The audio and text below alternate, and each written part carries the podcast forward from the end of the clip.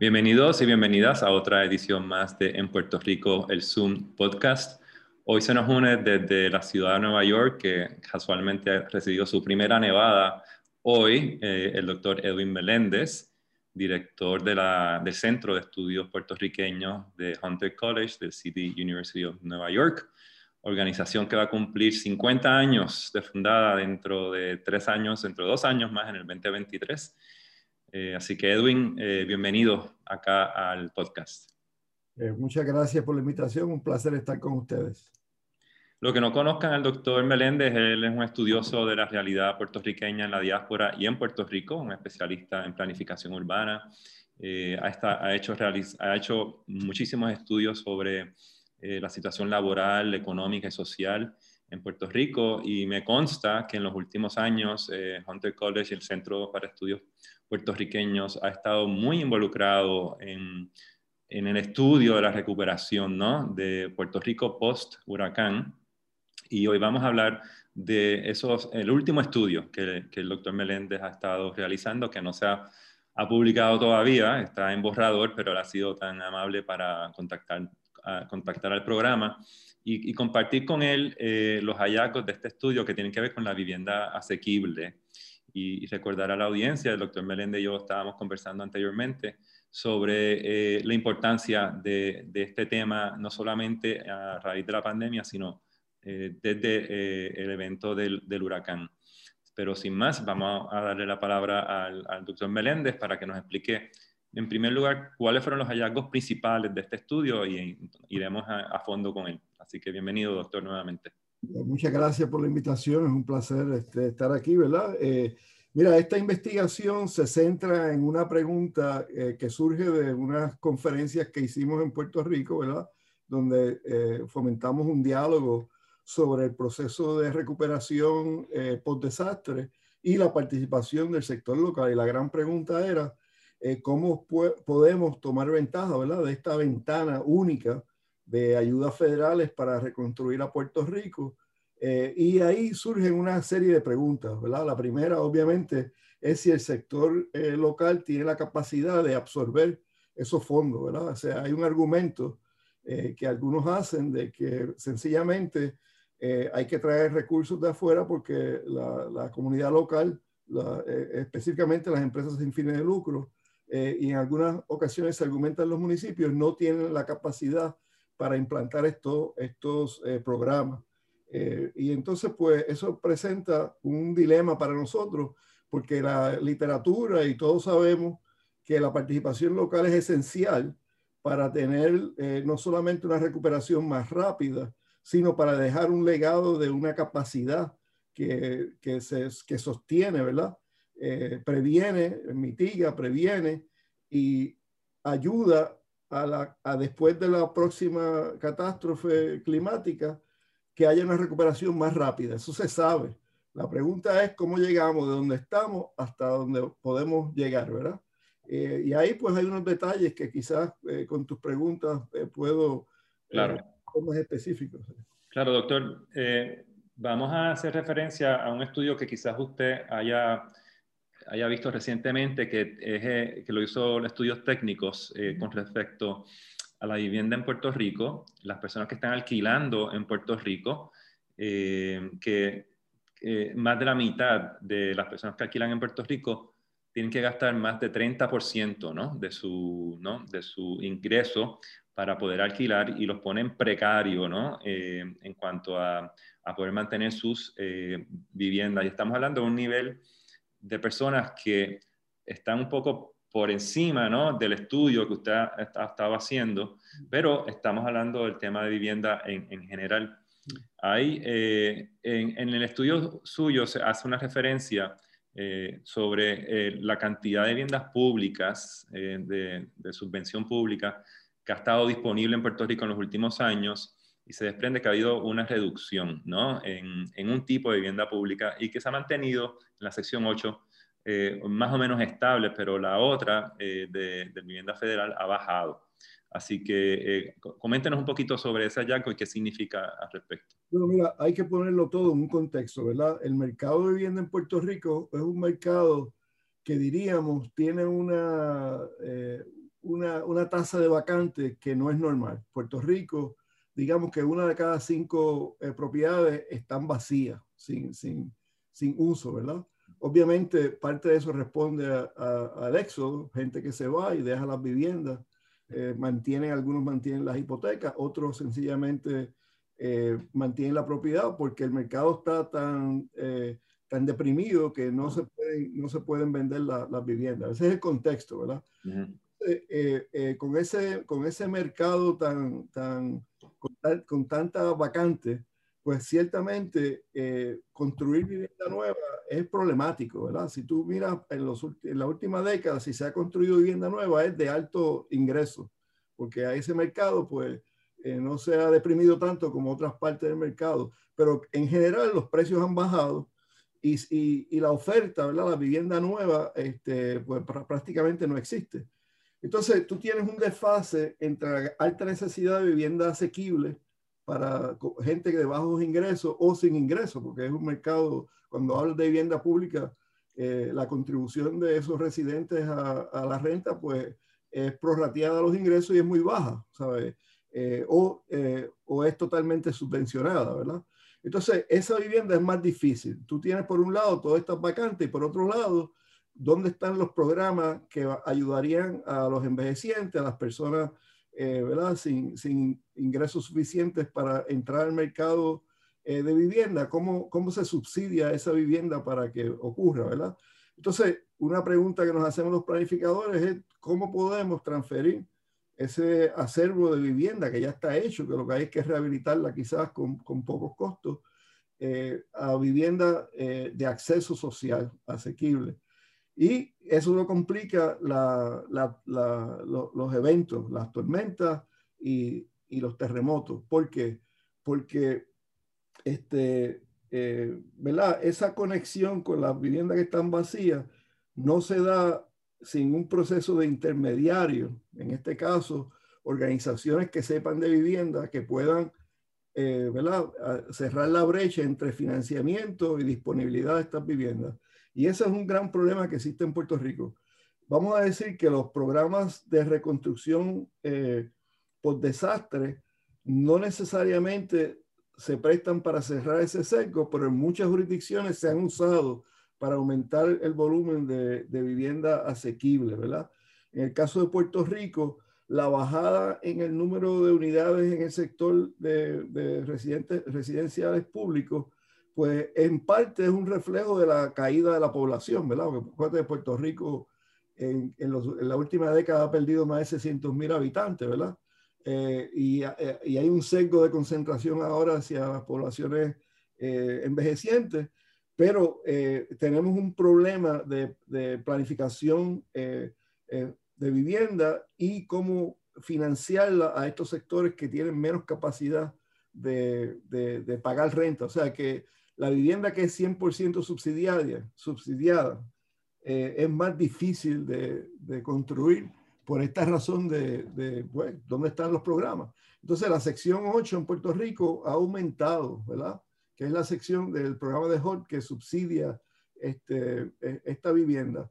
Pero eh, el programa en Estados Unidos que más se usa para hacer esta vivienda asequible, ¿verdad? Donde las comunidades participan más, es el programa que en inglés se llama Low Income Housing Tax Credit.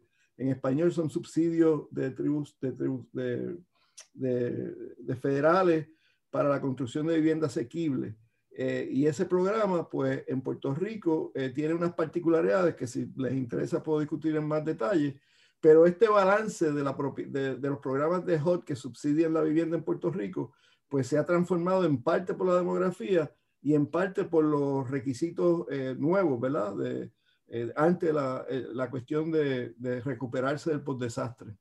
Doctor, uno de los hallazgos que usted en, no, encuentra en su, en su, estudio es que el sector sin fines de lucro en Puerto Rico no está tan bien posicionado para aprovechar esta oportunidad. es uno de los hallazgos principales y podemos hablar un poquito sobre qué capacidades se necesitan desarrollar para el sector del tercer, sector. Segundo, hay una centralización excesiva de fondos federales a la hora de, de, liberar estos fondos y que no hay, unos, no hay unas alianzas eh, efectivas ¿no? entre sectores para poder captar estos fondos federales y poder entrar en el mercado de la construcción de, vivienda accesible. Y, tercero y por último, eh, también habla de, la falta de, también de, interacción entre las industrias de construcción eh, y la falta de, oportunidad que se está, o mejor, debo decir, la falta de, pues, de oportunidad para poder que la industria de construcción se aproveche de, esta, de esta oportunidad junto con las organizaciones sin fines de lucro y crear unas corporaciones de construcción de sin fines de lucro. Así que es un poquito, usted ha hecho un análisis sistémico, ¿no? Eh, y quizás podemos empezar atacando, hablando del problema de la concentración de fondos federales. Sí, mira, eh, eh, aquí se están dando varias dinámicas conjuntas, ¿verdad? Lo primero es que la capacidad del sector sin fines de lucro y de los municipios, dicho sea de paso, es en gran medida una función de las políticas públicas. Es decir, que si, si la trayectoria en Puerto Rico hubiera sido, por ejemplo, el programa de vivienda asequible de, financiamiento con, con, exenciones tributarias, en inglés el, el Low Income Housing Tax Credit, eh, hay un ejemplo de, de, de, ARRA que fue en el 2008 al 2010, ¿verdad? 11, en Puerto Rico, donde las organizaciones sin fines de lucro se le dio, se les favoreció en la política pública y construyeron en esos dos años 3.000 unidades de vivienda. Excedieron lo que el sector privado construyó. Eh, esto es un ejemplo de cómo el sector sin fines de lucro y los municipios, dicho sea de paso, pueden participar si las políticas públicas se ajustan a eso, ¿verdad? Parte de los estudios que nosotros hicimos y que estamos reportando en este, en este volumen del Centro Journal, ¿verdad? Que es especial para este tópico, es que en otras jurisdicciones recientes, tanto en, en, en, eh, Florida, que es bien parecido a Puerto Rico, tanto en, en Nueva Orleans, en North Carolina, en, Texas, ¿verdad? Se han, se han eh, instituido políticas públicas que, dicho sea de paso, está bajo la tutela del gobernador de Puerto Rico, que es el oficial de más alto rango, donde la ley Strafford le da el poder para, ¿verdad? para que ellos administren estos programas de desarrollo. O sea, que, que esto no está escrito en piedra, como quien dicen. Esto es una política que puede enmendarse, como se ha enmendado el, el, el, el grande CDBDGR, ¿verdad? Se ha enmendado cuatro veces, pues se podría enmendar para, para estimular esta participación del sector sin fines de lucro y ver cómo se incorporan los municipios. Hay unos programas que ya tienen dinero para eso, ¿verdad? pero han, han estado eh, muy lentos en la implementación de esos programas. Eh, por una parte, esa lentitud, digamos, es eh, endémica de esta administración del presidente Trump, ¿verdad? En los últimos tormentas y, y, fuegos, terremotos que, que han afectado a los distintos estados y territorios, la implementación de estos programas ha sido más lenta comparado a, años anteriores de estos programas. ¿verdad? Eso es un factor. Pero también está el factor que en Puerto Rico eh, los programas que se han ido instituyendo han estado favoreciendo eh, al sector privado y dentro del sector privado a, contratistas que son, eh, no son locales, ¿verdad? Entonces, la pregunta es, por ejemplo, tú coges la rehabilitación de la vivienda eso es un programa que se le han asignado cerca de 700 millones de dólares, ¿verdad? El 63% de ese fondo fueron a organizaciones extranjeras. Entonces tú te preguntas que el mayor, la, gente que más está haciendo rehabilitación vivienda en Puerto Rico es el sector sin fines de lucro, ¿verdad? Muchos, eh, algunos de ellos con ayuda de FEMA, muchos con fondos privados. Entonces tú dices, bueno, ¿por qué ese sector no se puede activar? Ahora depende de que esto contratistas, algunos extranjeros, algunos locales, entren en estas alianzas con el sector sin fines de lucro. El sector sin fines de lucro está renuente porque eh, los beneficios que ellos, eh, ¿verdad?, de participar en ese programa no son evidentes eh, en términos de costo, en términos de esto, de lo otro. Y entonces tú ves un desfase entre la implantación de estas políticas y el proceso de recuperación. Estamos a tres años y todavía en Puerto Rico, de esos fondos de CDBG, se han gastado solamente, eh, al, momento de escribir el reporte, eran 96 millones de cerca de, de, 20 billones. La mitad de eso todavía está en el proceso de, de, aprobación de HOT, que es el, el CBD eh, Mitigation, pero la otra mitad, que ya tiene unos cursos de acción y se ha enmendado y demás, solamente se ha gastado eh, en aquel entonces 96 millones, ya debe estar un poco más como 120 millones o lo que fuera, pero es una fracción muy pequeña, ¿ves? Entonces, la pregunta que nos hacemos es cómo acelerar eso. Y ahí entran las recomendaciones del estudio que menciona. Pues hay unas políticas que hemos visto acá en los Estados Unidos y otras de casos de estudio en Puerto Rico, ¿verdad? Eh, donde si se implantan podría acelerarse esta conexión con, con el sector sin fines de lucro. De hecho, en Puerto Rico hay unas 10 o 12 organizaciones que con un poco de incentivo de política pública podrían inmediatamente insertarse en la rehabilitación, reconstrucción y relocalización de, de las comunidades afectadas, ¿verdad? Y de los individuos afectados por esto. Eh, pero también hay una, Puerto Rico tiene un sector sin fines de lucro muy robusto, ¿verdad? Coge el ejemplo de las cooperativas. Bueno, esas, las cooperativas tienen cerca, cerca de 10 billones de acervo de capital, ¿verdad? Y están en todas las comunidades. Hay 110 de ellas regadas a, través de la isla eh, y tienen una capacidad de financiar, hacer hipotecas y demás. Pero ahí falta una conexión con los desarrolladores que pueden eh, canalizar no solamente los fondos federales, sino el capital local a, a rehabilitar esta vivienda. Eh, o sea que para mí este, estas conexiones, ¿verdad?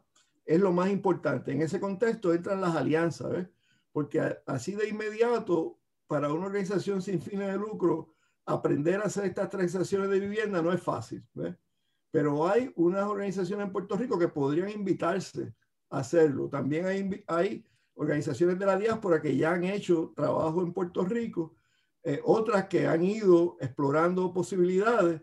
Es decir, que entre los recursos que ya existen locales o de la diáspora, eh, con el interés de estas organizaciones sin fines de lucro eh, alrededor de la isla y los municipios, porque en Puerto Rico la Corporación de Desarrollo eh, Comunitario en una ocasión se, se, se, hacían a través de los municipios, eh, como parte de una operación sin fines de lucro del municipio. Como el gobierno de Puerto Rico tiene algunas, algunas organizaciones sin fines de lucro para promover Invest Puerto Rico, este, Visit Puerto Rico, pues son subsidiarias. Pues asimismo los municipios en una ocasión tuvieron esta, estos mecanismos de desarrollo comunitario donde la vivienda es el, enfoque, porque eh, las organizaciones sin fines de lucro se especializan en servicios, pero esto de hacer rehabilitación de vivienda es especializado.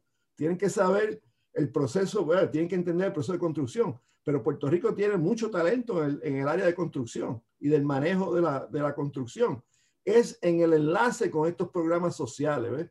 Y ahí, pues, este enlace con las organizaciones sin fines de lucro de los municipios es crítico y como que no se ha dado todavía.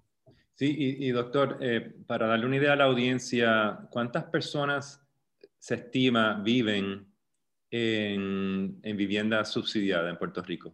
¿O qué por ciento de la población, mejor dicho? Sí, al 2019, que es la data más reciente que tenemos, había eh, 93 eh, mil personas en, el total de programas, ¿verdad? De, de, de vivienda subsidiaria por el programa de, de, créditos tributarios o en vivienda pública o sección 8 o, u otros de, subsidios multifamiliares, ¿verdad? Esto, esto es solamente HOT, no incluye, este, digamos, el, eh, los programas de USDA de, agricultura. En este caso eran 93.466 personas en el 2019, que va, es una baja de 10.000 personas comparado al, al, 2010, donde había 103.000 personas. Es decir, que con, ¿verdad? Eh, obviamente eh, eh, ha bajado la población, pues ha bajado el número de viviendas subsidiadas, porque todos estos programas son en proporción a la población, ¿verdad? En los Estados Unidos son lo que llaman unos block grants, que son en base a la población. ¿Estas son 93 mil familias o 93 mil personas, doctor? Eh, este, estoy hablando de unidades. Por, unidades. Si ah. tú estimas que esto pueden tener cuatro personas por unidades, pues entonces estamos hablando de, de 400 mil personas. Ese era el, número más o menos que, que estábamos manejando y, y eso es, un, eso es eh, una cuarta o quinta parte ¿no? de la población de, de Puerto Rico. Estamos hablando de que es la que está eh, siendo subsidiada su, su, vivienda y no estamos hablando de la que está alquilando eh, y luego no estamos hablando tampoco de, la que, los que son dueños de su, de, su propiedad. Eh, pero aparenta ser, doctor, que ahí los elementos del ecosistema están en su lugar. tenemos a, la capacidad de construcción, por un lado, la industria de construcción tratando de sobrevivir con unos costos de materiales ¿no? que está, está subiendo, que sabemos que están, están subiendo, pero que para, para construir vivienda asequible hay que subsidiar un unos 40 mil, unos 50 mil, 80 mil dólares por vivienda. Eh, eh, y le pregunto, cuando usted habla en, en, ese, en, este punto del financiamiento de esta construcción de vivienda asequible, ¿qué rol pueden desempeñar las CDFIs, ¿no? las corporaciones de financiamiento comunitario, y o cómo la banca privada también puede apalancar a las CDFIs. Mira, eh, para, para, poner esto en contexto, ¿verdad? Piensa que una unidad nueva para, ¿verdad? Una unidad financiada con estos programas para, de construcción en Puerto Rico, se estimó que era alrededor de 120 mil dólares. Y en los programas federales se, se da una, ¿verdad? un error que pueden, ¿verdad? el contratista puede aumentar esa cantidad. Pero si tú fueras a rehabilitar la vivienda que existe, recuerda que te mencioné que hay eh, casi 20% ¿verdad? de vacantes. Pues rehabilitar un, un, un, apartamento, digamos, un edificio que está operando normalmente, es una fracción de ese, de, ese costo. Eh, lo que pasa es que en algunos casos la construcción, vamos a decir, es inevitable. Si tú quieres salvar el casco de, del pueblo en, en, en muchos ciudades, ¿verdad? En Mayagüez, en Ponce, en Arecibo, pues la única forma de hacerlo es lo que hizo Carolina y lo que han hecho este Cuamo, que es construir eh, villas, ¿verdad? Que eh, construir este, operaciones, en, el caso de Carolina es un hospital, que sirvan de ancla para ese desarrollo de ese casco. Pero en general, el, el, el acervo mayor que tenemos de reserva para, para estos propósitos de vivienda asequible es la vivienda que está en Puerto Rico vacía, que se puede adquirir y rehabilitar a un costo mucho menor que la construcción nueva. Pero ¿qué pasa? Que la conversación en Puerto Rico está dominada por hacer más, más vivienda. ¿ves? Entonces, eh, eh, eso es un problema de percepción pública y de políticas públicas, por un lado. Eh, por otro lado, eh, yo diría que eh, el caso de, de, los CDFI, ¿verdad? De, la, de las organizaciones, de la instituciones financieras de financiamiento comunitario es un ejemplo clásico del ecosistema que, que, hay en Puerto Rico y que no hay en Puerto Rico. En Puerto Rico hay un puñado de CDFIs, ¿verdad? De, de organizaciones que se especializan en eso. Hay una que es muy buena en la prestación de, de, de, ¿verdad? Prestando al sector privado, pequeños negocios y demás en el sector privado. Pero en Puerto Rico no hay una sola institución comunitaria que se especialice en, la, en, el, el, ¿verdad? en, el, en inglés underwriting, en la evaluación de estos proyectos y de financiamiento de estos proyectos. Es decir, hay una iniciativa para que estas organizaciones de finanzas comunitarias se fortalezcan y empiecen a hacer más de estas transacciones, ¿verdad? Pero, por ejemplo, acá en Estados Unidos hay toda una industria de billones de dólares anuales que hace estas sindicaciones, que hace estos financiamientos pero eso está muy débil en Puerto Rico. ¿eh? Y el problema de, tener esta capacidad es que para que estos, eh, estos intermediarios financieros, que es como se le, podemos llamar, tengan éxito, tú tienes que tener una base de proyectos que está en movimiento todo el año. Tú necesitas un volumen de, construcción y de rehabilitación. Y eso requiere las corporaciones que creen esos proyectos. Entonces Puerto Rico, esa infraestructura de lo que llamamos los CDC, ¿verdad? La, la, las corporaciones de desarrollo comunitario, que son los que se especializan en vivienda y en desarrollo comercial y económico, es muy, es, es muy eh, pequeña para el volumen que estos intermediarios requieren. O sea que es, una dialéctica, ¿verdad? Que podemos romper ese círculo vicioso que existe inyectando en distintos puntos. El primer punto es fortalecer la capacidad de los CDC que existen, fomentando alianzas entre los que existen y los que quieren hacer más en otras comunidades, eh, inyectando políticas públicas que le den preferencia a hacer esa capacidad local y comunitaria, porque eso va con organización comunitaria, dicho sea de paso, ¿ves? y va con desarrollo, otros eh, proyectos de mitigación y desarrollo post-desastre.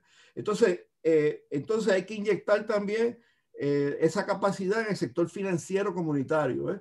Eh, el Banco Popular pues financia vivienda asequible, tiene un portfolio de varios proyectos, pero en comparación a otros bancos, es un, es un portfolio reducido. Cuando tú lo comparas a, a, cualquier banco regional o local acá en los Estados Unidos. Eh, es decir, que es un ecosistema que si hubiera una solución fácil ya lo hubiéramos hecho, eh, que es multi, multifacética, ¿verdad? Que hay que verla en su complejidad, pero se puede hacer. Si ARRA nos dio 3.000 viviendas asequibles en dos años, construidas por el sector sin fines de lucro, eh, y en aquel entonces estábamos hablando de unos subsidios de, de, de 100 o 200 millones de dólares y ahora estamos hablando que 50% de esa apropiación de CBDGR de 9.7 billones está dedicada a la vivienda, pues tú puedes ver el potencial enorme, ¿verdad? Eh, un ejemplo, en Katrina, estos programas construyeron 10.000 viviendas asequibles en un periodo posterior al, al desastre de seis años. Es decir, eh, y era un desastre comparado a los subsidios federales que vienen a Puerto Rico, menor que el de Puerto Rico, ¿ok? O sea que, que, que hay, hay, una disparidad que todavía estamos a tiempo de, de, cerrar, ¿verdad? Hay una brecha que es caminable y, es posiblemente un reto que tenemos todos en el sector privado y en el sector público. Sí, y, es muy fácil eh, encajonar la conversación entre, bueno, estas, estas, son viviendas para la gente pobre, gente pues que, que tiene muchas necesidades, eh, y no enfocarlo desde la perspectiva de derechos humanos, ¿no? Y cómo eh, una vivienda accesible, un techo seguro es el primer, eso y los alimentos, son las dos primeras condiciones para tener una vida digna, eh, y, y, luego se, se, construye sobre, sobre eso. La, la, importancia, ese discurso, ¿no? De, eh, de, que, eh, debo decir, ¿por qué eh, la conversación del tema de la vivienda en Puerto Rico no ha girado en, ese, en esa dirección más fuertemente? Bueno, mira, ahí obviamente hay una, hay una resistencia del sector privado porque hay una competencia por recursos, obviamente. Yo creo que es una, esa es una forma equivocada de verla, ¿verdad? Si tú ves el programa de sindicación de, eh, de, de, Low Income Housing Tax Credit en inglés, ese programa de, de subvenciones este, eh, federales a través de la exención tributaria, el capital es totalmente privado. Es decir, que en los Estados Unidos, cuando el sector privado de construcción, los desarrolladores, eh, ¿verdad? entienden la lógica y la dinámica de que el, sector comunitario, las corporaciones de desarrollo comunitario, crean los proyectos, ellos los financian, ellos son inversionistas pasivos, ¿verdad?